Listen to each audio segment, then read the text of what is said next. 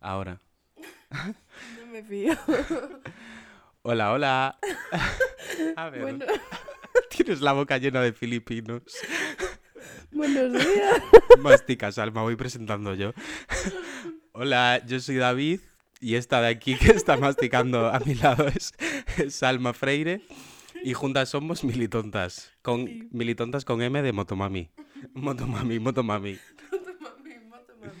Bueno, y estamos grabando el día de después de cambiar la hora. Hemos dormido una hora menos, bueno, como todos los españoles, ¿no? Pero ah, nos ha dolido porque hemos vuelto a madrugar para grabar Militontas y era algo que pensábamos que habíamos dejado atrás. Pero no.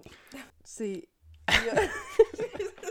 es que sigo teniendo toda la boca de, de galletas. Porque galletas que quieres ha dado David. Una invitada muy especial que tenemos hoy. Bueno, de hecho, las invitadas somos nosotras, porque estamos en su casa. Porque somos Militontas a domicilio. Totalmente. Así que sin más dilación, damos paso a la invitada, ¿no? Sí, que hable. Que Que hable, que hable. Hola. Aquí estamos con Wendy Varela. Wedding Planner. Preséntate, Wendy. La grande y la única. Eh, yo soy Wendy Varela, estoy estudiando interpretación. Y ¿En dónde? Dilo, dilo. Sin miedo. En la SAD. que eh, Militontas tiene ahí su gran mina de podcasters. Sí. Los únicos que Porque, porque sois gente que estáis acostumbrada a trabajar sin cobrar. Literal, Entonces. por desgracia. Pero bueno, y poco más, o sea, soy una friki, me encanta Asia y ah, soy- es- estoy en una enorme competición por ser la fan número uno de Militontas. hmm, Bueno. Nos ha puesto galletas filipinos, eh, palomitas, eh, más galletas y más filipinos. Así que el siguiente que venga, que lo tenga en cuenta. Exacto, que anote porque aquí hay que comprarnos. Hmm, Vale, ¿y de qué nos vienes a hablar, Wendy? Pues no tengo ni idea. Same.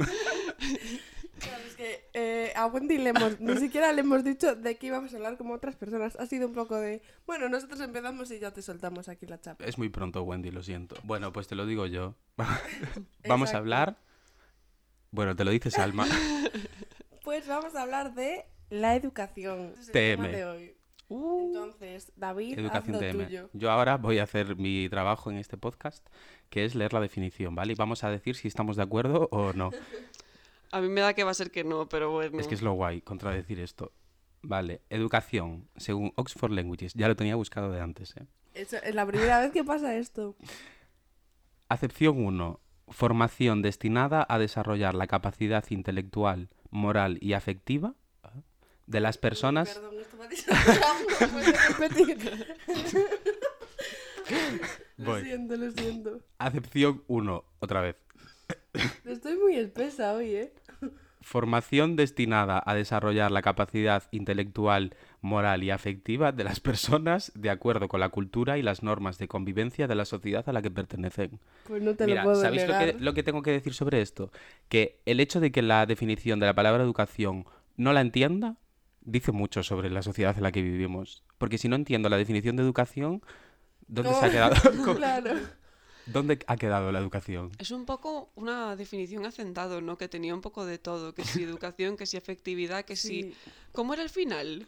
El final era de acuerdo con la cultura y las normas de convivencia de la sociedad. Uf, Es que, exacto. Precisamente ahí está el problema. es que las normas de convivencia, madre Claro. mía. Esta definición supongo que será más de educación, rollo ser educado, que estar educado, ¿no? Son conceptos distintos, Claro, Wendy. porque está definiendo la educación formal o la educación, pues la educación que te da tu madre. Claro. Es que eso Ahí es muy vamos. importante. Mm. Y aún así, para mí, la educación que te da tu madre es muy distinta de lo que es ser educado. O sea, no sé cómo explicarlo esto, ¿no? Pero me refiero. Estar educado lo entiendo como, pues, yo qué sé, la educación formal, ir al cole o que tu madre te enseñe no sé qué, pero ser educado es un poco saber tú. Bueno, es que igual sí que es lo mismo. ¿Qué estás diciendo, Salma? No te estoy Pero igual ser educado sí que está relacionado con las normas generales de cómo tratar bien a las personas y tal, y luego la educación igual es algo un poco más personal, ¿no? O... Uy, yo también me chulé, lo siento. En plan, en mi mente tenía mucho sentido eh, la diferencia y de. O sea, ser educado, sí, totalmente. Ser educado es como eh, adaptarse a las normas sociales y pues pues saber estar en Mm. diferentes entornos, ¿no? O sea, decoroso. De Claro, alguna manera. lo que es como, esa, como tener conciencia de que a alguien a mayor le tienes que llamar de usted. O Claro. que siempre digas gracias cuando te atiende un camarero, o movidas así que digas, eres una persona educada en las normas de la sociedad, ¿no? Sí. Pero... Me siento en los Bridgerton. Claro. Me la estoy viendo. Pero es que hay, hay una diferencia entre educado y educación, ¿no?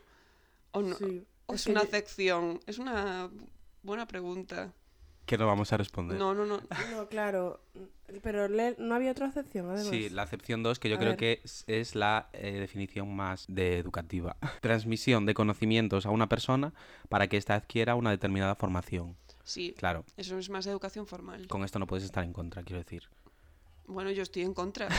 Yo es que a mí no me gusta nada la educación si me formal. gusta. Digo, con la definición. Mm, O sea, yo estoy súper de acuerdo eh, y me parece súper bonito además como transmitir tus movies. O sea, a ver, depende de lo que sea porque luego se transmite cada porquería, pero me parece incluso que me planteo como mi, mi maternidad y mi reloj biológico en el sentido de decir, pues poder transmitirle a una persona pues tus cosas que consideras buenas, ¿no? Tus principios y esas cositas, ¿no? En plan, de una forma maja. Salma ha venido a hablar de su hijo. Su hijo Militontas, que es como eh, David y Salma educan a través de la red. Sí. Transmitir Sí. a esta peña, a estas 20 personas que nos escuchan, En una semana buena. pues, pues todo lo que yo pienso. Pero claro, esta segunda acepción yo creo que era más de educación como ir al cole, Sí. ¿no? Ir al cole, ir a un FP, ir a bachillerato, ir a la universidad. Que, bueno, ¿qué opinamos de esto, Wendy? Ir al colegio, que es una mierda. ¿Tú opinas que la escolarización no debería ser obligatoria? Claro, es- eso es muy fuerte, ¿eh? Es muy fuerte eso. Que no debería ser obligatoria, claro, es que lo de obligar... Igual habría que educar para que eh, la gente entendiese que la, eh, la educación es algo muy importante, algo que tienes que hacer pues gran parte de tu vida. Más que, que obligar o no obligar, o si no pasas esta asignatura y tal, pero bueno, eso también tiene que ver con el sistema educativo. Pero bueno, No, pero me parece muy interesante porque sí que es verdad que, o sea, al final acabamos estudiando por seguir la corriente y porque nos obligan, no porque, o sea, la mayoría de la gente, imagino, que no estudiamos porque pensemos que el- de alguna manera es bueno para nosotros, sino porque nos sentimos obligados a hacerlo. y que lo haces toda tu vida. De hecho, te pasa cuando llegas a los 18 años que has estado estudiando porque te han dicho que hasta los 18 vas a tener que estudiar sí o sí y luego te dicen, ¿y ahora qué quieres hacer? Y te entra una crisis porque dices, claro, es que ahora no estoy obligada a hacer segundo de bachi- eh, primero de bachillerato, segundo de bachillerato, toda la ESO. Y claro, dices, ¿y ahora qué quiero hacer con mi vida? Es la Mm. primera vez que yo he tenido la lección de dejar de estudiar, irme a una carrera, irme a un FP, entonces claro. Sí. Sí, pero es que es- esa elección está además súper sesgada por lo que realmente quieren nuestros padres que hagamos. Yo mm, tenía que estudiar sí o sí bachillerato y no irme a un ciclo medio, por ejemplo, ¿sabes? Y luego cuando acabé bachillerato, pues tenía que hacer una carrera, evidentemente, ¿no? Y, y de hecho ahora es como que me aplauden un montón de... Ay, ¿quién iba a pensar que tú te ibas a sacar con la, ca- la carrera? Como diciendo que soy gilipollas. ¿En Eso me da mucha rabia. O sea, sobre todo mis tíos me lo hacen. En plan, mis Mm. padres no. Pero mis tíos rollo de... Ay, ¿quién se lo imaginaba? Y es como... eh, quiero decir... Es que literal es una No puta es- mierda. claro, o sea, no es por o quitarte sea. mérito, pero cualquier No. persona se sacaría una carrera. Literal, y yo me siento así y como sé que cualquier persona podría, es como que te crees que soy imbécil. O sea, que da igual, no tiene nada que ver ser imbécil con sacarte una carrera o no, pero me refiero... Y, y es aquí hasta donde quiero llegar, ¿sabes? Es eso, te ves forzada a hacer la carrera y piensas, y si dejo la carrera y dices, ¿cómo voy a dejar la carrera si a mis padres les da un infarto? Pero bueno, hay mucho clasismo en eso, ¿no? Como que al parecer hacer una carrera tiene que ser dificilísimo, pero sacarte un FP como algo súper sencillo, algo que hacen los vagos. Y es una mentira, porque hay algunos FP superiores que son súper complicados, Sí, y hay carreras que son una mierda. que son una absoluta mierda. No vamos a decir ninguna. totalmente. Y aparte es eso, cuando a mí me dicen eso, yo lo que pienso es, porque aparte me dicen eso, como echándome en cara de que me quería haber ido al ciclo medio y podía, y qué bien que estoy haciendo la carrera, y pienso todos los días, si me hubiera ido, porque sé que me hubiera gustado mucho más en el sentido de que hubiera sido más práctico, creo que hubiera aprendido más cosas, es como, "Mm, cállate, no sabéis lo que, lo que quiero. Y que también tus padres tampoco te lo suelen dar como una opción, ¿no? Es algo que te encuentras tú que dices, oye, pues resulta que esto sí que me interesaba. Mm. Pero bueno, yo por ejemplo conocí un montón de FPs por una orientadora del instituto que nos decía cosas y no, mi- mira, pues puedes hacer esto y son dos años y tal, pero algo que te dijesen tus padres, no. Pues qué suerte, una educadora, o sea, una educadora, una orientadora que hace cosas. Hay pocas, ¿eh? es raro. juro, en plan, yo iba al orientador y salía más perdida de allí, o sea, era un Sí. imbécil. A mí me pasaba también con el orientador de mi colegio. El mítico examen test este que te hacen en algún curso de la ESO, que sales de allí diciendo que, que- que- quién soy, eh, a dónde voy, qué sentido tiene el universo. Sí, es que Mm. no tengo nada que decir. No sé, y te decían lo mítico de, si tienes dudas, vete por ciencias, que, ¿sabes? Ay, cómo odiaba eso. Es que además yo era súper fan de las letras puras. Mm. Así acabé yo estudiando bachillerato de ciencias y luego haciendo diseño de moda. Ah, Es Sí. que es como, eh, ¿cómo que si tengo dudas vaya por ciencias mm, si no sé sumar? en plan, ¿de qué coño me estás hablando? Pero al parecer hay clasismo cuando eliges, porque yo, por ejemplo, me quería meter en un FP de producción, de producción para cine o para espectáculos, y los primeros que cogían eran los de ciencias y no los de artes, era muy fuerte. Y supongo que así habrá un montón de cosas que no están nada relacionadas con las ciencias y te cogen por... A ver, Wendy, los de ciencias sabemos dividir. Ay, maldita sea. ¿Y qué, para qué te hace falta dividir si tienes el teléfono? Que ahora todos sabemos Es- dividir. dilo. Wendy. Sí, estoy de acuerdo. No podrías tener más razón. Es que madre mía. Es que me parece ridículo las Aparte, matemáticas. dividir es una cosa, o sea, lo voy a plantear. La división manual, lo que es dividir en un papel, es una cosa horrible. Sí. Es que a mí me pasa como que sumar y restar y multiplicar me parece estético. O sea, como que dices, vale, todo tiene una lógica, pero es que dividir de repente es como, son, a seguir unos pasos. multiplicar, O sea, tienes que multiplicar en tu mente y luego tienes que restar cosas. O sea, es como una mezcla de todo lo que ya has hecho Y es anteriormente. Porro. feísimo, es feísimo. A mí las divisiones me pare- o sea, es que me parecían feísimas en mi libreta. Bueno, a mí todo me parecía feísimo porque las matemáticas yo creo que era lo que peor se me daba con diferencia. Y el punto este en el que pasas, no sé si os pasó, que pasáis de poner las multiplicaciones con un aspa a un punto. Sí, ¿Os pasa? Que dices, claro. ¿por qué llevo toda mi vida Poniendo haciendo esta X. mierda?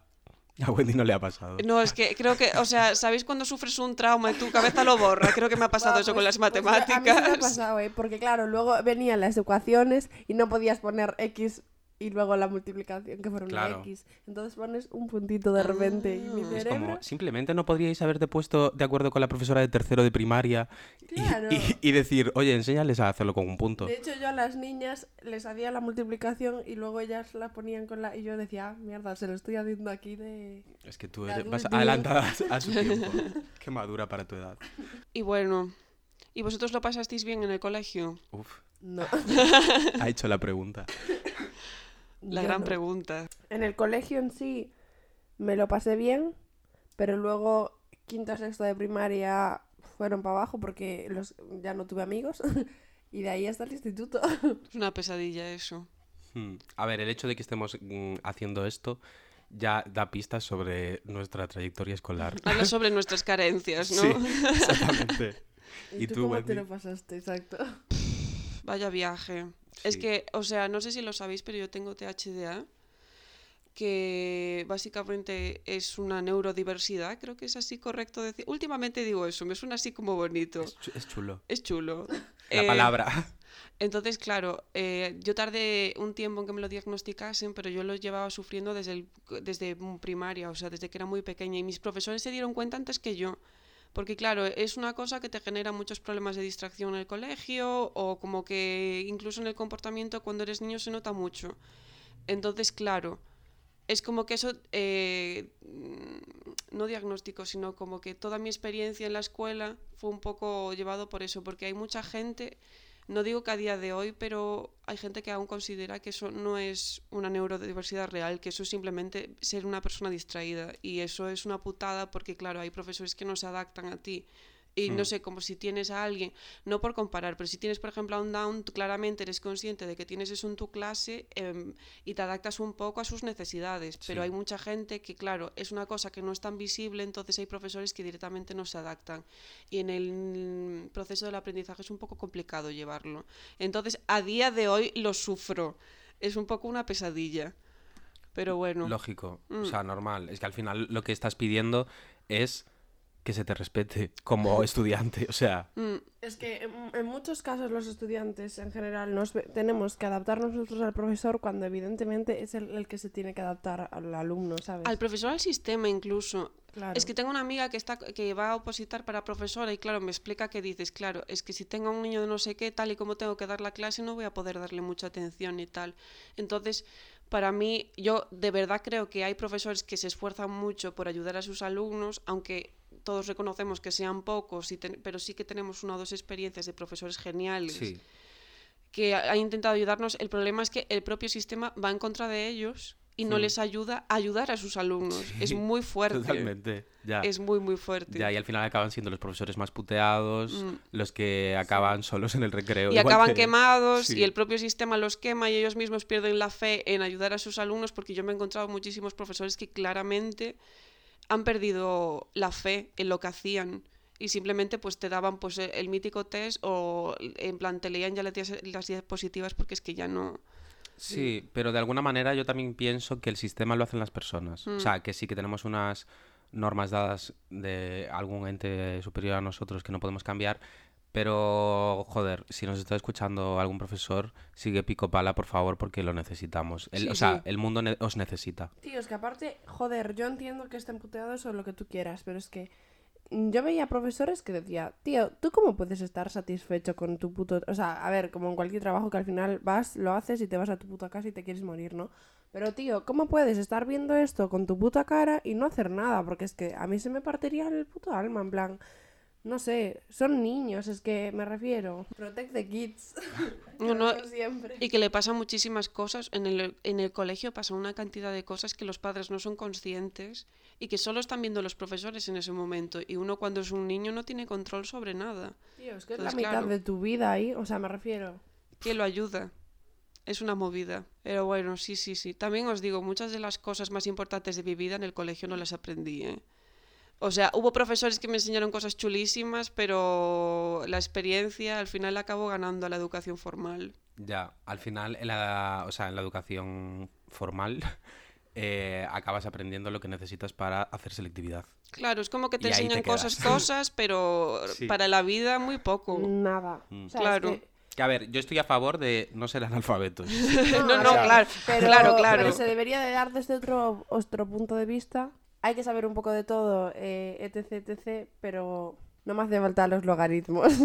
Pero En mi también, caso. o sea, como que este discurso también lo comparto de alguna manera, pero también digo, es que tampoco te hace falta que todo te haga falta. Mm. Me explico. O sea, eres un niño, no te vas a poner a trabajar, tienes que estudiar, ¿no? Entonces, chica, te pasas ocho horas ahí. eh, es normal que haya cosas que te importan menos, otras que te importan más. Y chica, si las que te importan menos eh, decides como dejarlas de lado, ¿no? Por ejemplo, eh, un logaritmo neperiano. Soy listísima. El nepe. el nepe me tocaba a mí. el logaritmo. ¿sabes? Como que. Como que al final, pues estás una hora de todas tus mañanas hablando sobre los logaritmos neperianos y te acabas sudando el coño. Pero chica, es que tampoco tienes que ser productiva las ocho horas que estás en el colegio. Mm. Pero es que cuando llega a no interesarte nada de lo que estás Sí, viendo, es un problema, ¿sabes? Sí. O sea, entiendo ese point y lo comparto, pero, tío, otro punto de vista, algo más fresco, algo más, no sé. Es que también depende a lo que nos exponen, porque a mí me, me da- me di cuenta mucho después de que nos exponen poquísimo a disciplinas artísticas, cuando yo Mm. era lo que más me interesaba con diferencia, Sí. y estábamos súper expuestas a disciplinas matemáticas, eh, de literatura también, pero ro- de formas súper aburridas. ¿Qué es eso? Que es como, joder, si me quieres hablar de Lorca, háblame de Lorca, pero dale, dale vida, ¿no? Sí. Y, y creo que también a lo que nos tienen un poco expuestos es un poco un palo. Como que es información, información, información, y uno cuando es niño no... Sí que es cierto que cuando somos pequeños retenemos más, pero bueno, depende. Es que ocho horas de información teórica Es una locura. es una sí. puta mierda. Sí, es muy Aparte, fuerte. había leído como un estudio de, como siempre digo, la universidad de mis cojones, porque no sé de dónde le leí. leí. Igual di un estudio y lo leí en Twitter, ¿sabes? Pero bueno, Es un estudio. Alguien lo ha estudiado. alguien lo estudiaría, claro. Que decía rollo de que empezar tan temprano es contraproducente porque yo que sé, ponle que hasta las 11 de la mañana, pues el cerebro de los niños no empieza a rendir o no sé qué. Y empezamos a las 8 de la mañana, ¿sabes? También esos, esos factores de empezar súper pronto, estar ahí 8 horas, eh, muchas Bueno, cosas. hagamos menos estudios con los cerebros de los niños que a ver si les vamos a, a tocar algo en el cerebro al niño. Yo votaba por empezar a las 11 de la mañana, ¿eh? pero todo en la vida. Pero es que eso implica acabar a las 6 de la tarde. Mm. No sé. Y bueno, yo también quiero ahora mismo romper una lanza eh, y darle un abrazo a todos los maricones y lesbianas, imagino, que hemos sufrido el vestuario de educación física. Ay, Dios mío. Porque eso es mm, fuerte. Bueno, y ya yo no le- os quiero Sí. y quiero dejar claro que estamos juntas en esto y que todas hemos vivido muchas putadas ahí, pero estamos vivas. La ropa y los vestuarios. Claro, es que Claro. en general, o sea, aunque no seas lesbiana y maricón, yo creo que como, bueno, no sé los señores porque no los conozco, pero para mí era como una vergüenza, o sea, yo siempre me cambiaba dentro del baño porque mm, tenía tanta inseguridad de mi cuerpo y de no sé qué, que ya no era por ser lesbiana, era por, por tal. Y había una bollera en mi clase y una pava dijo algo rollo, sí, es que yo no quiero que ella me vea ahí desnudarme en el vestuario. Uf, La como, mítica. eh, de verdad, es que esta gente... ¿Tú de quiénes eras, Wendy? ¿yo de quiénes eras? como de quién era? en, ese, en ese grupo. ¿Eras la lesbiana? ¿Eras yo que te cambiabas en el baño? ¿O eras la homófoba? A ver, homófoba creo que no. Eh, claro, yo me quedaría con la lesbiana, pero es que me o sea, mi personalidad en el instituto estaba totalmente, mm, no diría borrada, pero es que era una persona muy tímida. Me costaba muchísimo hablar. Muchísimo, muchísimo, muchísimo. Que luego ya haces amigas y ya te sueltas un poco más, pero lo que era en general, además no me gustaba nada estar allí, entonces era como, no me gusta estar aquí, no me gustáis vosotros, no me gustan los vestuarios. Ya. Entonces, bueno, sí, sí, era, un, era la chica tímida y rarita. Es que eso también, o sea, dentro de la educación yo creo que eh, lo que decíais antes de que hay ciertas cosas que no se tocan, y yo creo que el simple hecho de aprender, o sea, no aprender a hablar, pero como, y tampoco forzar, sino enseñar a una persona tímida a desenvolverse de otra manera, ¿no? Porque yo creo que se puede, o sea, eso se educa, Hmm. que tú puedes ser tímida o tímido, pero eh, puedes educarte a no perder esa timidez, pero sí hacerlo de otra manera. Joder, me está costando A muchísimo ver, decir sí, esto. entiendo eso, pero yo creo que es porque no te dan voz en el... Claro, o sea, o sea, no, es no es problema. un espacio seguro para que tú puedas... O sea, si ya eres tímida de por sí, en el instituto no vas a dejar de serlo porque es que no te están dando ni voz, ni, es, ni te sientes cómoda ahí, ni... no sé, ni siquiera es tu grupo de iguales, aunque sería tu grupo de iguales por edad y, y tal, pero es que, es que es gente que te horroriza, o por lo menos a mí, vaya. Sí, pero eso es muy interesante porque, en plan, yo lo pensé muchas veces, que igual asignaturas un poco más que hablasen, porque en Oxford Languages decían algo así sobre empatía, ¿no? En la primera definición, o afectividad, o... es- Capacidad intelectual, moral y afectiva. Claro, y yo creo que la afectiva es algo que claramente estamos todos de acuerdo que en el, en el colegio no nos enseñan. No. Para nada. A- ni a desarrollarlo, ni a, ni ayudarnos a, yo qué sé, pues eh, trabajar con cosas que nos cuestan más o incluso socialmente, que a mí eso era algo que me resultaba muy complicado. Entonces, eh, dentro de eso, ¿por qué no está añadido en la educación formal que nosotros como pequeños necesitamos desarrollar esas habilidades? Mm. Es como que luego somos de adultos, nos encontramos con el petate de que no sabemos socializar y tenemos que poco a poco aprender a nuestra manera, eh, a veces un poco degenerada, de eh, eh, socializar. Mm, hablando- o sea, hablando de esto, me acabo de acordar de que una profesora de mi colegio, que es la misma a la que le metimos una boñiga de mierda en el bolsillo, eh, Ay, me un- acuerdo. Un, día, eh, o sea, como de los primeros días de clase de, yo que sé, tercero de la ESO o algo así, como que era cuando dabas el salto de repente a ser adulting, como que llegó e hizo un diagrama en el, en el encerado, o sea, un círculo de estos de quesitos, y puso cosas que os van a hacer no aprobar y como que lo dividió y imagínate que puso, pues yo qué sé, con porcentajes y todo en plan de desquiciada. 33% pareja. eh, Ay, ay, ay, ay. 20% eh, familia. Pero esta eh, persona... 10% eh, vagancia o algo así. ¿Sabes? Si era como... ¿Qué me estás A queriendo ver, decir? eh, o sea, 100% vagancia.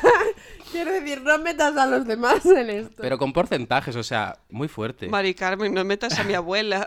Exacto. o sea, que le digas esto a esta gente y yo qué sé, pues obviamente no van a desarrollar, si quieren aprobar, ¿no? Como que si esa información les llega así, no van a desarrollar, pues eso, esas relaciones afectivas con su familia, con su pareja, eh, con su abuela, quiero decir. A ver, también hay que pensar un poco. sí, O sea, Obviamente, pero- Entiendo que ese discurso es malo, pero bueno, que no sé, juzgando así un poco por encima. sí, pero te limita. Yo creo que estás mm, pensando en, joder, si hago esto igual no apruebo tercero de la ESO. ¿Sabes? Que es en plan, de, no se va a acabar tu vida, claro. pero yo que sé, en esos momentos hay gente para todo y hay gente que eso se lo habrá tomado muy en serio. Que bueno, estábamos hablando de profesores buenos que están intentando, a pesar del sistema, mejorar, pero no hemos hablado de los profesores que estaban fatal de la cabeza.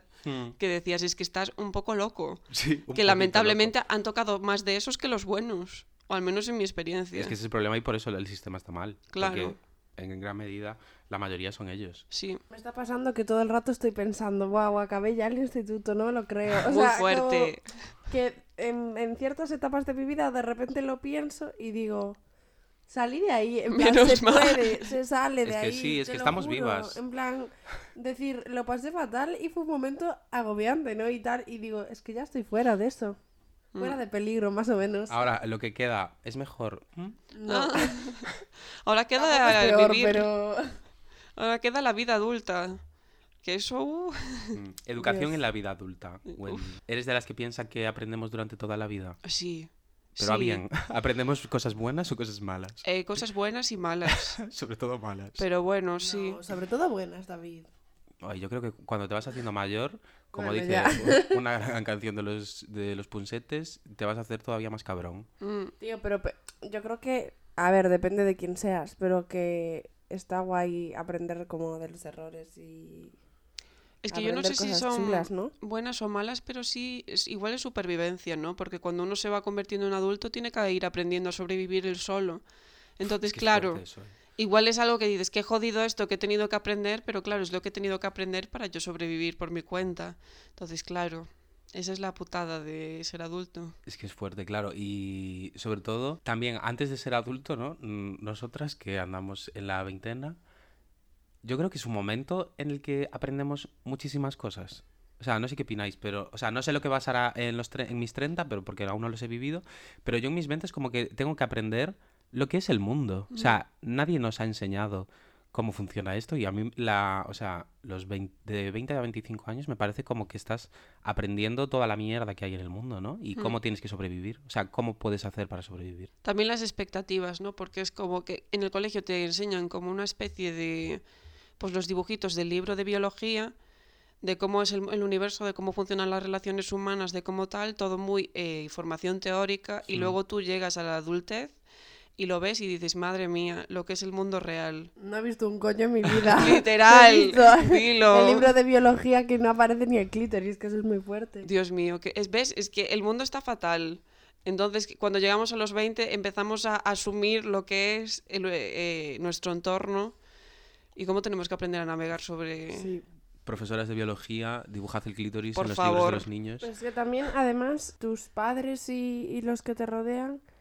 A ver, porque es que lo estoy diciendo y a la vez me estoy arrepintiendo. Pero como que te empiezan a concebir ya también un poco como adulto dentro de que te siguen, pues tratando en plan super, de forma súper paternalista y todo eso. Pero como que igual sí que te empiezan a concebir ya como un adulto un poco, ¿no? Sí. Yo lo noto en ciertas cosas.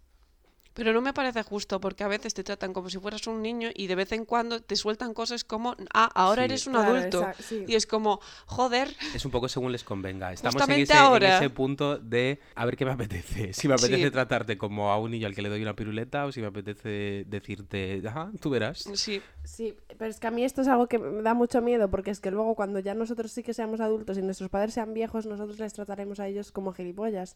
Y entonces es como que se, sí que las tornas se cambian. se cambia el, el y, y me da un poco de mal rollo. A mí me pasa que, pues eso, al últimamente, sigo hablando de los 20 años, como que es el momento en el que me doy cuenta de que mi madre es una persona y que mis padres son personas y porque cada vez yo me voy pareciendo más a ellos, ¿no? Y como que te vas dando cuenta de que, joder, son personas y aunque parezca que lo tenían todo controlado, probablemente no, ¿sabes? O sea, probablemente con sus 20 años estaban igual que yo. Y para mí antes, yo cuando tenía 16 años, 17, 18, yo pensaba, joder, mis padres siempre lo han tenido todo claro, eh, no sé qué, su vida ha sido fácil, ¿sabes? Y no, realmente no. O sea, te das cuenta de que eh, nadie sabe hacer esto. Nadie tiene el control. Es que es muy fuerte que nadie sepa, pero que todos hayamos hecho un contrato no firmado en el que todos fingimos que sabemos hacer las cosas. Y digo, ¿por qué? Si no, no sabemos. ¿Por qué seguimos con esto? Y para eso tendríamos que haber tenido una clase que no hemos tenido. ¿De qué? Pues ni idea, la verdad. Es que nadie lo sabe. Mm. De adulting. Pero bueno, en Estados Unidos, por ejemplo, eh, tenían una clase, no sé si en el instituto, que es como tareas del hogar, que lo hacen todos, no es una cosa que le hagan hacer solo las mujeres, por ejemplo, que es como, Ya me jodería. ya, pero Podría pasar estamos hablando del país del que estamos Me lo hablando. creo, sí, sí. Y es como que les enseñan a hacer habilidades de cocina básica. No sé si. inclu- no, o sea, es lo mítico que ponen en las películas, pero sería súper interesante tener una clase que te hablase sobre facturas, sobre eh, cómo hacer la declaración de la renta, porque eso es algo que yo sí creo que voy a tener que hacer en el futuro, que es inevitable y que digo, ¿pero qué es esto? Es Y completamente no tengo inevitable, ni Wendy. idea. No, a no ser que cobres mm, una mierda. Claro. Toda tu vida. En- Que no sé a partir de cuándo se hace la declaración de la renta, porque como no me nadie lo te avisa. Nadie te avisa de cuándo Pero vas a que tener de que repente te empezar. enteras de que no todo el mundo la hace. Vale, voy a desinformar a nuestros oyentes. Creo que es a partir de los 25 años cuando te tienes que obligatoriamente emancipar de tus padres. A partir de los 25 años. Y si a partir de ahí, creo que si cobras menos de 14.000 euros al año, no la tienes que hacer. Pero vaya, Eso que lo buscáis poco. vosotros. Eso Muy poco.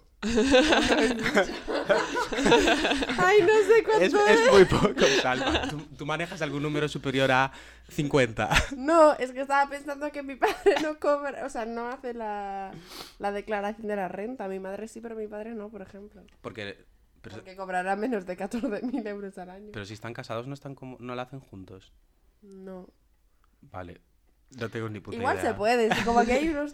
Igual me viene ahora Hacienda. De hecho, de hecho- está en todas partes. De hecho, aprovecho este momento para recordaros que la semana que viene se abre la- el plazo para hacer las declaraciones de la renta, por si alguien tiene que Y hacerla. de paso que estás diciendo esto, que antes lo pensamos y como estamos hablando de educación, más o menos, pero estamos hablando de educación, a- tenéis que hacer todas y todos eh, las bec, eh, o sea, solicitar la beca MEC, porque este año las han adelantado. Sí, muchísimo Entonces, además. Aunque no sepáis si, si vais a estudiar el año que viene o dónde lo vais a estudiar o dónde vais a vivir o lo que sea, pedirla igual porque luego en septiembre como que se vuelve a abrir un placito para poner todas esas movies. Así que nada, pedirlo que os dé vuestro dinero el Estado, lo que os debe. Y esto es la educación que os da Militontas en este podcast. Teníamos Porque que yo lo de los decirlo. 25 años no lo sabía.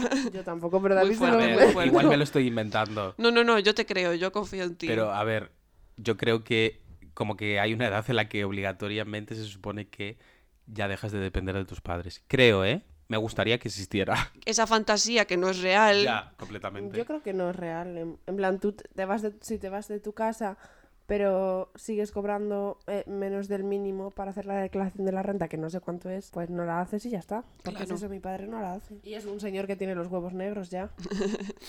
Eh, bueno, como soy Leo y odio que me lleve la contraria, siempre tengo- y, y como siempre tengo que llevar la razón, lo acabo de buscar en Google y la agencia tributaria se fija en los 25 años. Vale. Se podrá incluir en la declaración de IRPF a los hijos menores de 25 años. Y suelto micro. Claro, pero que no tienes que hacerlo obligatoriamente a partir de los 25 años. No, yo no dije que lo tuvieras que hacer obligatoriamente a partir de los 25. Vale, vale. Dije que a partir de los 25 ya no hacen la declaración de la renta a tus padres por ti. O sea, que tú dejas de Claro. existir para tus padres, Ah, o sea, que, claro, ahora me incluyen en su movida o qué. supongo. Mm. Sí, porque desgraba. Yo qué sé. bueno, No a- tenemos alguien- ni idea, lo vamos a ir descubriendo en nuestra veintena. algún profesor de FOL por aquí que Dios nos pueda- mío. que nos pueda ayudar. Vamos a correr un velo. La cosa, eh, si hacéis la declaración de la renta es la semana que viene y la beca es ya. la casilla a pedir la beca. De la, de la iglesia.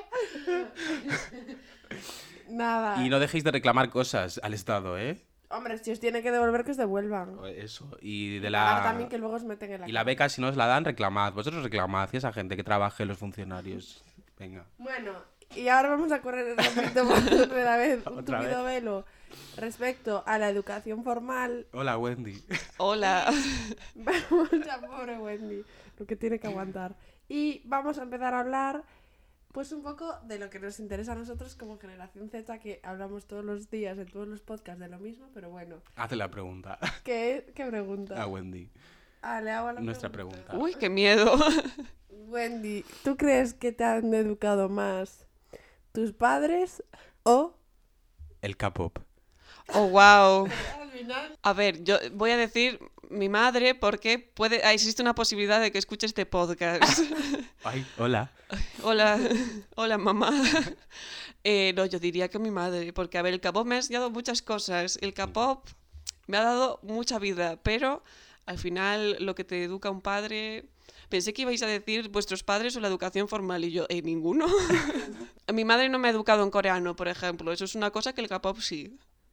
Totalmente. Sí. Es que esto era solo una entradilla para... para lo que se viene, que es un poco la educación en internet o la educación popular en general. Mm. Entonces, pues vamos a hablar de esto. Ay, me encanta. Es que era lo que Wendy quería hablar. Solo que hemos hecho una Wendy, introducción de hicimos 30 caso, minutos. Pero no pasa nada, o sea. Pero era importante decir que la educación formal es un poco una mierda y aquí estamos en nuestra ventana más perdidos que, que no sabemos lo que es la declaración de la renta para decir que realmente Algunas sí que lo sabemos.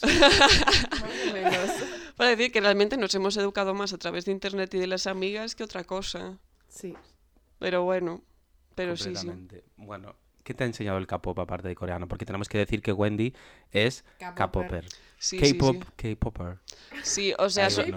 Sofía, sé que estás escuchando, Sofía, en el podcast de fans, que si no lo habéis escuchado, lo vais a escuchar aquí Sí. haciendo promo. Muy bien, gracias. Eh, que también prometió hacer un podcast de K-pop, eso es súper ¿Lo interesante. prometió? Bueno, ahora nos estamos saltando todas las Las, promesas. que, las promesas. Teníamos una parte Habla. de neta que nunca... Habla de lo que quieras, nada. Wendy.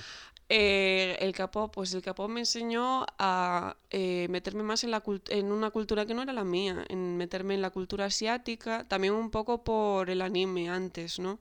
Que hubo una época en la que el anime, no sé si vosotros cuando erais más Yo jóvenes, sí, fui otaku. el Yo yo también, yo también fui otaku. Realmente, como dije en el de fan, tampoco mucho. Pero es eso, era como una cosa pero que... yo, cre- yo decía que era otaku. En plan, me vi cinco animes y yo ya era otaku, ¿sabes? En plan... No, pero era- era un rollo como que estaba bastante extendido, ¿no? Que era como muy popu- bastante popular ser otaku. Siempre había una persona que le gustaba el anime en tu clase. Era Entonces, yo. pero me duchaba. eh, sí que es cierto que en una forma positiva te ayuda mucho a meterte en otra cultura y aprender mucho sobre otras culturas, porque a mí la cultura coreana me resulta muy interesante porque al final es gente que piensa totalmente distinto a ti, se comporta de forma distin- totalmente distinta a ti y dices, jo, qué interesante cómo funciona esta sociedad, ¿no? Y que el K-pop es una fantasía, o sea, si no os habéis metido, o sea, no sé qué estáis haciendo con vuestra vida, pero echadle un vistazo, es chulísimo. Perdón, en mi A cabeza solo está sonando. Te quiero, Ra". Yo he escuchado algún temita. ¿Y qué tal? Pero claro, de los míticos, ¿no? De los BTS. Hombre, es que los Y de la- BTS, Bueno, me escuché las que tú me enseñaste, Wendy, Sí. las Mamamoo. Impresionantes. magníficas. Yo descubrí el K-pop con eh, Blackpink. También Blackpink. Blackpink. Blackpink, eh, no sé qué pasa que eh, en general Blackpink lo descubre un montón, o sea, no es por generalizar, pero hay un montón de gays que descubren el K-pop a ¿No través de hicieron una canción con la Doja... No. con, Dua con Lady Lipa? Gaga. Ah, con Lady Gaga. Claro, igual tiene, igual No tiene que ver, eh, igual esto está relacionado. No es por generalizar, pero es que no, Gaga no eres el primer gay que me ha dicho, es que descubrí K-pop por Blackpink. A ver, es que es como la forma de occidentalizar el K-pop. Sí, puede ser, puede ser totalmente. Yo creo que eso es lo que está mal, Mm. ¿no? Como que al final a la gente de a pie, maricones, Sí. somos gente de a pie, al final nos acaba gustando el K-pop, pues eso, Blackpink, porque es lo más occidental Mm. que puede haber dentro del K-pop, ¿no? Porque luego me metes, pues yo que sé, a uno súper alternativo de K-pop y digo, ¿what? ¿Hay alternativos de, de K-pop? O sea, como más profundos. Claro, es que- era lo que te iba a decir, porque al final el K- el K-pop es una cosa que ya es occidentalizada, porque es como una cosa que ellos cogen de Occidente y la hacen suya, que eso también es muy interesante. Y entonces, claro, no, no existe K-pop alternativo porque el K-pop es como la música industrial coreana. Claro. Sí que existen artistas alternativos, por ejemplo, eh, más artistas de hip hop o de trap, que son coreanos que igual sí que no están tan en la ola, que son chulísimos, he de decir, muy guays, pero tanto como de K-pop no me suena. Igual existen grupos no populares o grupos que prueban cosas que luego no funcionan, entonces claro. Pero sí, sí, sí. Pero en general, es que con todas estas cosas aprendo un montón. O sea, ¿qué sería yo sin Twitter? No sabría nada. Ya sé poco, pero sin Twitter yo no sería ni... ¿De dónde nada. sacarías los estudios de Misco Jones? Sí.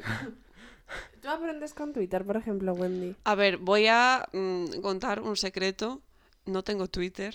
Eso está muy bien. Dejé- no, yo, tu- yo La tu- verdad que sí. tuve que dejar Twitter porque en la cuarentena me volví a meter mucho en Twitter, pero para mí, o sea, Twitter es una cosa que o tiene gente, pues eso, gente súper interesante que hace hilos de Twitter increíbles intentando educar lo que hablabais vosotros en, ¿en qué podcast era? En enfadarse, ¿no? Sobre la educación.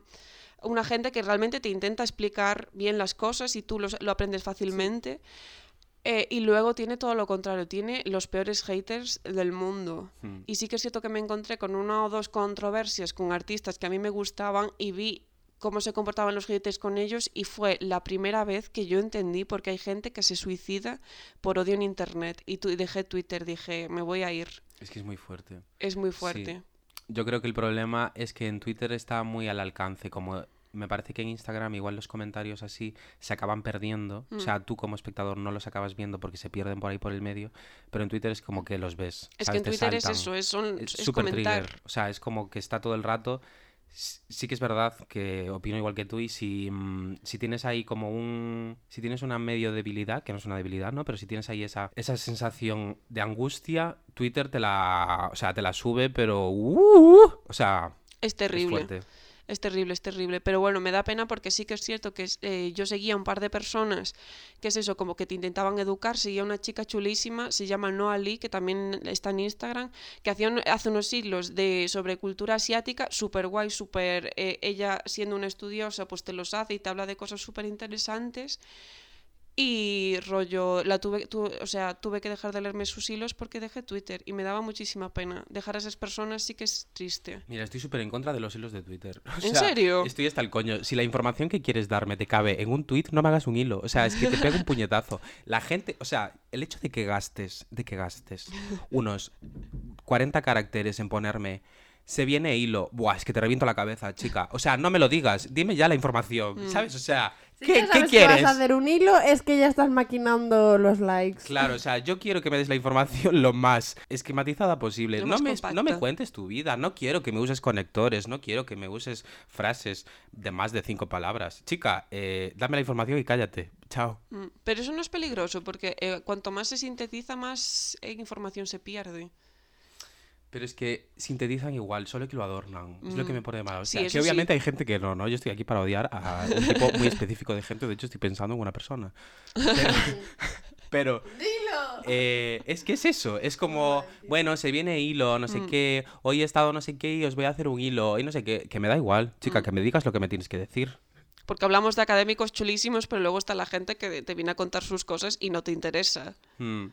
Yo me lo meto por el O que se quiere hacerle inteligente, que eso sí. Eso me toca el coño. Eso sí que. Eh, os voy a hablar de la última película de eh, Woody Allen. Uf, Y digo, madre mía. cojo y me corto los cojones y me tiro por la ventana. Se lo digo. Sí. O lo que pasó mucho en las últimas semanas de eh, explicando el Motomami. disco de Rosalía, rollo que ha salido, Sí, Rosalía sí, ha sí. parido Motomami y podemos decir que yo al menos soy, Soy maricón moto- y yo soy una motomami. Y me lo meto por el culo a la ¿eres una Rosalía. motomami? A ver. Empezamos mal. Pues no. No, no, no, no, no le voy a tirar hate a Rosalía, o sea, me niego, pero a ver, eh, tengo que decir que me gustó mucho más el primer disco que, que el que acaba de sacar ahora. Que además, eh, Rosalía creo que ha pecado un poco en este disco, cuidado con lo que voy a decir, o sea, haters de Twitter, relajaros, ha pecado un poco de apropiarse de cultura asiática en ese disco. No muchísimo, pero sí que lo ha hecho y no soy muy fan de que la gente occidental haga eso.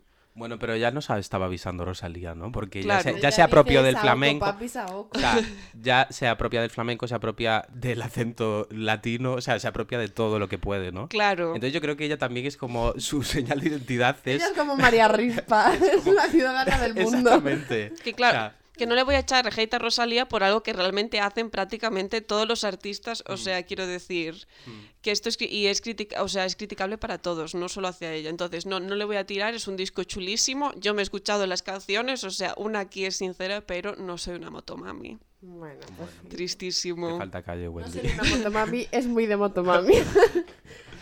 Y a todo esto no sé por qué he sacado este tema. No sé, el caso. Vale. Ah, no, lo que quería decir era como que la gente esta semana se estuvo explicando en Twitter y por ahí, rollo con 50.000 tweets que yo me vi un hilo que dije, wow, es que no me lo puedo creer. O sea, era un hilo de igual 50 tweets, Dios sin mío. exagerar, en el que explicaba las canciones de Rosalía con palabras que ni Rosalía sabe qué significan. Ni Rosalía utiliza. O sea, eh, ¿qué te pasa, tío? O sea, buah, es que no lo entiendo. Es que me parece que estás gastando un tiempo de tu vida en hacer semejante mierda. ¿Para qué? Porque nadie te está entendiendo. A mí me parece muy fuerte. Por los likes y para que la gente te lea. O yo qué sé, para que te contrate eh, el productor de Warner. Chica, estás eh, tirando el rollo de una forma. de verdad, que no, que no, que, no es que así. rollo, Que no es así. Rosalía ha juntado teriyaki con hentai y nos parece bien y ya está. No hace falta que me lo expliques. Sí. Bueno, nos parece bien a mí, a Wendy no. Si me lo quiere explicar Rosalía, bueno. Pero es que también, si se va a tirar el rollo, yo prefiero que me diga. yo prefiero que me diga, sea sincero y me diga, escogí teriyaki hentai y lo junté, que me diga sí, porque es una expresión de que un día estaba comiendo. No, no. En plan, no te inventes cosas, aunque lo entienda, hay que inventarlo. De hecho, un día alabamos la inventación. Bueno, qué sé.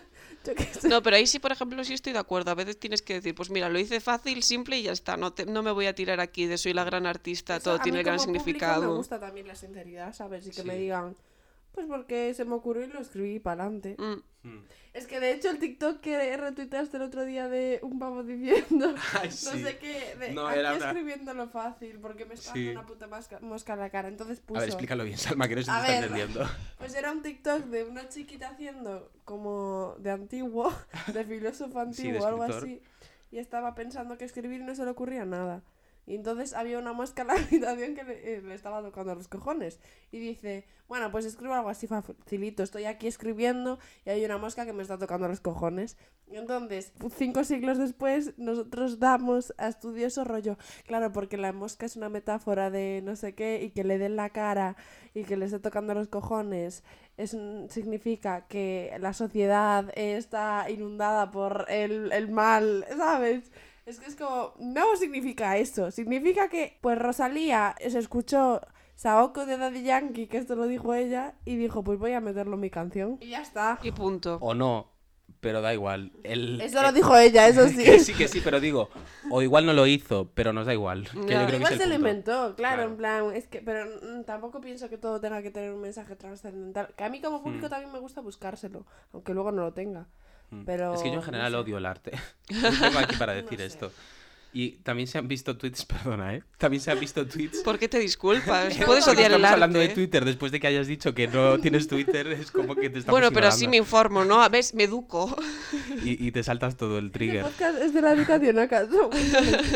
Y era como tweets que estaban comparando, que esto es algo que me pone de los putos nervios. Gente que compara obras de arte, en plan, pues yo que sé, la mujer de la perla o como se llame, eh, el grito y cosas así, con cosas que no son directamente relacionadas, ¿no? Pues por ejemplo, con un videoclip, con una, con un vestido, que me pasa a mí A mucho. mí me gusta un poco. O sea, y es como, vale que lo compares y digas, vale, guay, qué paleta de colores más chula que no sé qué, pero es que cuando dices, es que es obvio que se ha inspirado en el grito de Munch, es en plan de, no.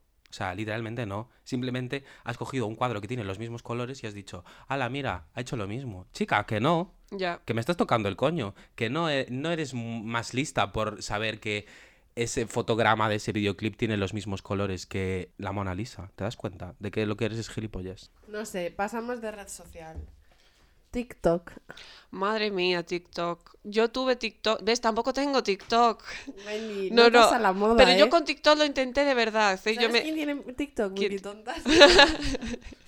¿Ves? Me tengo que volver a hacer TikTok para... Solo por esto. Sí. no, lo intenté de verdad, pero me pasaba una cosa muy fuerte, porque lo que hablábamos antes de, lo que dije antes de que igual acortar es quitar información, es que, mira, volviendo al K-pop, a mí me salían muchísimos TikToks de K-pop porque era eh, lo que me gusta y lo que al final TikTok te acaba poniendo en tu rollo principal, ¿no?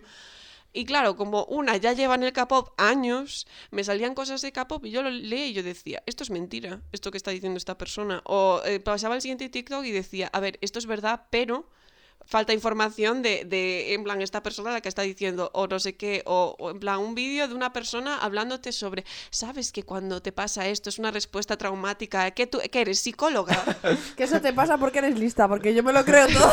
claro, eh, no, no, pero todo lo que me dicen digo sí, y luego se lo digo a otras personas. Claro, y eso, eso me parece la cultura de la desinformación muchi o sea, y me molesta real, porque digo, es que realmente en, en la gente que hace eso en TikTok, que no digo que sea todo el mundo, al contrario, debe de ser un porcentaje, pero la gente que hace eso en TikTok lo que hace es eh, generar que la gente se crea muchísimos bulos.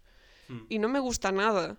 Entonces me lo acabé quitando porque me salían tantos que Qué decía, me valiente estreso, me la eres, porque quito". yo digo, me lo meto por el ano Ya. y me lo introduzco. O sea, a ti lo que te molestaba era la... No me sale la palabra, pero esta incongruencia. Gente mintiendo, vamos Sí. a ver. Gente mintiendo para que te veas más el TikTok o le des el like o no yo sé. me lo voy a ver.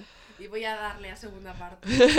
Tú eres la morralla de la sociedad. Wendy se ha quitado de TikTok por tu culpa. No, no, que de- luego hay TikToks que me parecen increíbles, que son la, la de gente cocinando, la de gente haciendo ASMR y tal, que también te salen en Instagram, vamos a ser Me da sinceros. una grima.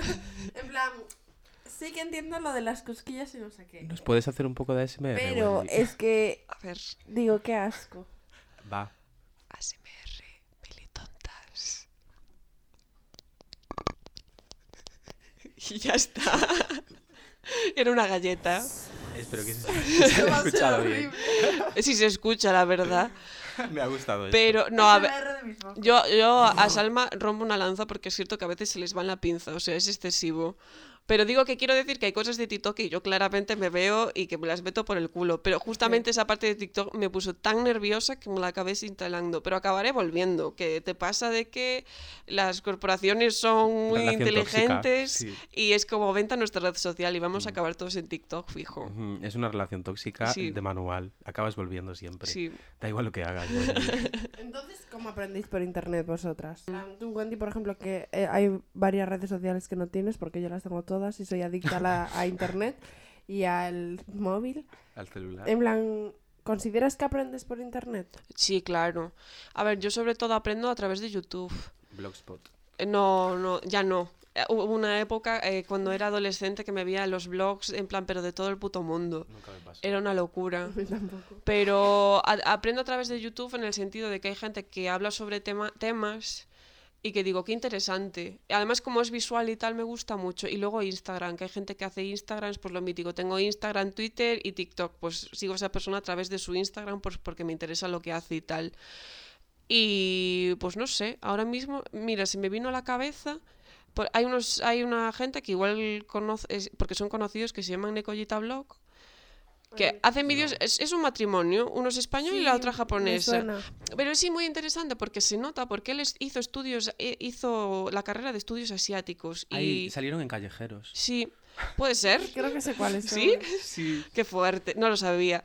Y es como que hacen vídeos informativos, pero que se nota que él hizo unos estudios sobre el tema porque la forma de hablarte de los temas, está, aparte de que están muy bien informados, lo hacen con mucho tacto. Da tanto gusto eso, Wendy, lo Guau. que estás diciendo. Literal. Entonces, eh, aunque son sobre todo vídeos bonitos, porque realmente los vídeos son de 10 minutos, la información que est- estoy escuchando en ese vídeo, digo, qué bien explicado. Además, eh, hacen un montón de vídeos para romper bulos sobre Japón. E incluso cosas que nosotros decimos, ay, qué guay, qué guay sobre Japón, tal y dices, no, realmente no. Y son esas personas sentándose y diciéndote, no, eso es un estereotipo sobre tal. Y está súper guay porque, claro, como su mujer es japonesa, también te da como la otra perspectiva. Mm, Y Qué sí, guay. Es que me Yo parece tan bonito TikTok eso. A, a unos- un chiquito también que es español, es vasco y su mujer es japonesa, creo. Mm. Y me hace una risa, o sea, me encanta. Me Ella me hace risa. claro, chulísimo. Es no, que pero porque son graciosos. Pero que ellos, también está bien reírse con la Aparte, información, no todo- Un pedazo vasco. En plan, tal, o sea, como que se notan. Ocho apellidos vascos, es lo que te gusta. por favor. No, pero que me hace gracia, o sea, no gracia, pero que se notan como mucho las diferencias y no sé qué, y me da curiosidad, me gusta verlo. ¿Cuánto separa un vasco de un japonés? Es que, tío, Pues es una buena pregunta. Oye, muy interesante responderla, la verdad. Gracias. No tengo ni idea, ¿eh? Aquí en Militontas sabemos de todo y de nada. No, pero sí que me parece súper guay lo que has dicho porque sí que es verdad que escuchar a alguien hablar con propiedad sobre un tema y sobre todo sobre cosas problemáticas Mm. y cuando ves que habla seguro de sí mismo y que lo está diciendo con las palabras con las que lo tiene que decir y te, lo está, te está llegando la información, es como que lloro. O sea, digo, Sí, wow. totalmente. Y que te lo explica bien y divertido, porque además el chiquillo hace unos vídeos increíbles y dices, es que me- lo estoy viendo, lo estoy entendiendo y estoy pues aprendiendo algo que no sabía. Eso es, es muy difícil, ¿eh? Mm, Eso sí que Pero es bueno. educar. mm. Y a través de YouTube también aprendí, yo aprendí a hablar inglés a través de YouTube. Que eso es- mira, habla- volviendo a la educación formal, yo como que tengo fama, comillas, comillas, en la ESAD de que yo sé hablar inglés. Es mentira porque hay mucha gente que sabe hablar inglés, solo que no lo hablan. Y solo que supongo que el nivel de inglés estará muy bajo. Está bajo. Entonces- Claro, ¿qué pasa? Que yo tengo como esa fama, comillas, comillas. em, pero a- a- lo que la gente no sabéis, pero a mí en segundo de bachillerato, hasta segundo de bachillerato, me obligaban a ir con inglés a eh, septiembre, porque yo siempre la suspendía. Y yo aprendí a entender mejor el inglés y hablar mejor el inglés a través de vídeos de YouTube, de poniéndome las pelis con subtítulos y ya está. O sea, vale, sí que tuve que ir a alguna academia para igual aprender conjugaciones más complicadas, pero así fue como aprendí y yo creo que como hemos, empezamos a aprender muchos, ¿no? Mm. Yo aprendí bueno. con One Direction, así de claro. Literal. ¿Ves? No, o sea, yo- quiero... de- Sí, pero fue una cosa que yo aprendiste de forma más lateral, pero que la aprendiste a, tra- a través de eso, no a Sí. través de lo- la clase de inglés que era un puto coñazo. O sea... Sí, a mí como me cogió eso, pues en segundo de la ESO más o menos o así, Mm. como que al final lo, lo pude aplicar en mis clases de inglés en el colegio y al final acabé pues sacando buenas notas en inglés, pero sí que fue gracias pues eso, de ver a los videodiarios que estaban en inglés, ¿no? Entonces te los acababas metiendo todos por el culo y acababas sabiendo de memoria lo que decían. Y yo que sé, al final utilizabas las mismas frases que utilizaban ellos porque te las sabías de memoria y con eso ibas tirando. Yo creo que con eso iba tirando en plan de, bueno, al final sé hablar inglés porque estoy repitiendo lo que ellos dicen, ¿sabes? Y así, pero sí que es verdad que esa educación... Sí que en YouTube sí que es un lugar muy educativo, me parece. También Bueno, tiene su mierda, Bueno, ¿no? Claro, claro, claro. O sea, yo no aquí no soy defensora de YouTube, madre del amor hermoso, no lo soy. Yo solo digo que me eduqué en muchas cosas a través de YouTube. Pero hay tutoriales de cosas. Claro. Ya, Es que puedes aprender a montar un coche, o sea, quiero decir. Pero- YouTube es un sitio... Incluso al parecer resulta que es, eh, aparte de Google, la segunda red de búsqueda. Que si quieres buscar información y no la buscas en Google, la buscas en YouTube para ver si hay un vídeo que te responde. Yo lo hago Sí. mucho. Yo siempre que voy a cocinar algo en Santiago busco pues guiso de patatas y pollo. Y me veo ahí un vídeo de una señora majísima y me lo explica. Mm. En plan, sé hacer de todo. Solo necesito un segundo para verme un tutorial de YouTube. Incluso nosotras cuando estábamos empezando con el podcast a ver cómo conectar el micro, no sé qué, no sé cuánto. Sí, totalmente. Claro, Sí, al final claro. nos ha hecho un cursillo de YouTube. Para saber que tenemos que subir nuestro podcast a Anchor. Mm. Ya. Que si queréis también nos podéis escuchar desde ahí, pero creo que no lo tiene ni el tato. No os voy a mentir, no sé lo que es. Yo tampoco lo sé. Es que a ver, resulta que los podcasts tú no los subes directamente a Spotify, los subes como una plataforma que te los guarda y Ah. esa te los sube a todas las plataformas que hay de escuchar esas movies. Como si fuera Google Drive o algo así. Entiendo, entiendo. Sí, es raro. Entonces, eso es Anchor. Y esto era lo que os queríamos Que contar. Que, Anchor que no trabajamos muchísimo. Que no nos pagan desde ahí, hay que decirlo. Tenemos Guau. que pasar a otra que nos pague. Mm. Sí, nos Totalmente. tienen que coger. En Podimo. Arroba Podimo. Y. Podimo. Sí, estos te pagan. Ah, Es Podium, ¿no? A Podimo. No sabía si era una referencia a algún meme o algo. Podimo. No sé. Pero es Podium Podcast. Claro, pues eso. Bueno, vamos a decir bien su nombre para que nos contrate. Podium. ASMR. ¿Y vosotras veis las series con subtítulos No. Es que, mm, en, original y con cosa. subtítulos o dobladas? Vale, lo hacía, Sí. veía siempre subtituladas, pero me pasó una cosa y es que tengo el cerebro frito. O sea, no sé quién soy, no sé cómo me llamo. El capitalismo me ha matado, os lo juro. Entonces, ahora no puedo estar prestándole atención a una serie solo. Tengo que estar jugando con el móvil, viendo WhatsApp, viendo Instagram. Entonces necesito que no estén subtituladas porque si no, no me entero de la mitad. El otro día vi una peli subtitulada y hacía igual muchísimo tiempo que no veía nada así. Mm. Pues yo no tengo excusa, simplemente me da pereza. y, y lo- y me da igual, quiero decir. No, también es porque me da pereza, pero que me refiero, que es porque no puedo centrar, pres- pre- prestar atención, ¿sabes? Mm, Que de repente dices, pues yo qué sé, al final también lo que hago es eh, una mierda, pero pues yo qué sé, si es una película pues de Natalie Portman o, ¿sabes? Algo de más, entre comillas, calidad, Y no sé por qué he dicho Natalie Portman. No, yo calidad. pensando, es que cosa de Eh, calidad Natalie Portman. Simplemente es el primer nombre de Hollywood que se me ha venido a la mente. Spencer, de, que es la que me vi yo en subtítulos, porque es la de Por Lady ejemplo. D, que es, os voy a confesar aquí, que Lady D es mi guilty pleasure. me vi la peli de Christian, o sea, Chris- Cállate, coño. Entonces lo que, Christian- quería decir, lo que quería decir era que, que siempre me interrumpes, hostia. Es verdad, perdón. Era que si veo que puedo, que puedo obtener yo un mínimo de experiencia sensorial auditiva al escucharla en inglés, lo hago. Pero si voy a ver una mierda como, no sé, dos tontos muy tontos, la veo en castellano. Mm. Entiendo, No sé si dos tontos muy tontos es en castellano. No, es en- creo que es en inglés. Vale, es en vale. inglés. A ver, hay dobladores que son la caña, ¿eh? En plan, no voy a ser yo quien diga que los dobladores que se queden sin trabajo, No, pero bueno. Hay que darles visibilidad a los dobladores. Sí, pobres. Pobres que viven explotados, pero sí. Yo me lo veo todo en subtítulos, soy así. Pero bueno. Me parece bien, ¿eh? No te juzgo. A a veces es un coñazo, ¿eh? Cuando te ves una peli en chino mandarín y te la ves con subtítulos y dices, "¿Qué- ¿cómo he llegado aquí? Disocias. ¿Cómo he llegado a este momento? Cuando creía que era indie, he visto cosas, yo que sé, en polaco y yo decía, ¿por qué estoy viendo esto? difícil, Es difícil. duro ahí, ¿eh? Mi mayor eh, experiencia traumática fue ir al teatro universitario y ver una... eh, no me acuerdo cómo, se, El cómo era. lituano. En lituano. O sea, literalmente me metí Ah. una hora de una hora y media en lituano. Y eh, me ¿Qué quedé tiesa. O sea, completamente tiesa. Yo no, yo no sabía qué estaba pasando. O sea, Había fue... subtítulos, pero mal Bien, bien. Sí, eh, un, un subtítulo de igual lo mítico de una frase de media hora y el subtítulo son dos palabras y dices, wow, qué resumen. más, eso, más que un subtítulo era un resumen. Wow. No me enteré. A ver, llevamos una hora y tres minutos de Oh, podcast. guau. Esto hay que cortarlo y no sé cómo. Ya, y me duele porque hablaría con Wendy durante toda la mañana. Total. Oh, lo Totalmente. siento. Lo he hecho lo mejor que he No, podido. Wendy, los hiciste genial. Yo Bueno. perdón porque estaba muy espesa hoy. Yo creo que no te hemos dejado hablar nada, así que vas a tener que volver otra vez. Vale, me parece bien. Y esta es nuestra manera de hacer De una... De, podcasts. de un... de secuestro. Literal. Mm, Vas a estar atada a militontas el resto de En la tu vida. segunda Yes. tira de Militonters, que volverán los mismos que ya han venido. Mm, Obviamente. Pero es que los mismos tenemos mucho que decir. Por eso es Porque que no os hay- dejamos hablar. Por eso y porque hay un montón de cosas. Vale, pues bueno, nuestro resumen de hoy es... Pedid la beca. Sí. Hacer la declaración de la renta si, Si tenéis toca. más de 25 años y cobráis pues lo que tenéis No que sé, un dinero decente. Ay, Y tu último consejo, Wendy. Que la educación formal es un desastre. A todos lo que, los que la estéis sufriendo, estoy con vosotros. O sea, ya sea el colegio, el instituto, la universidad, mucho ánimo.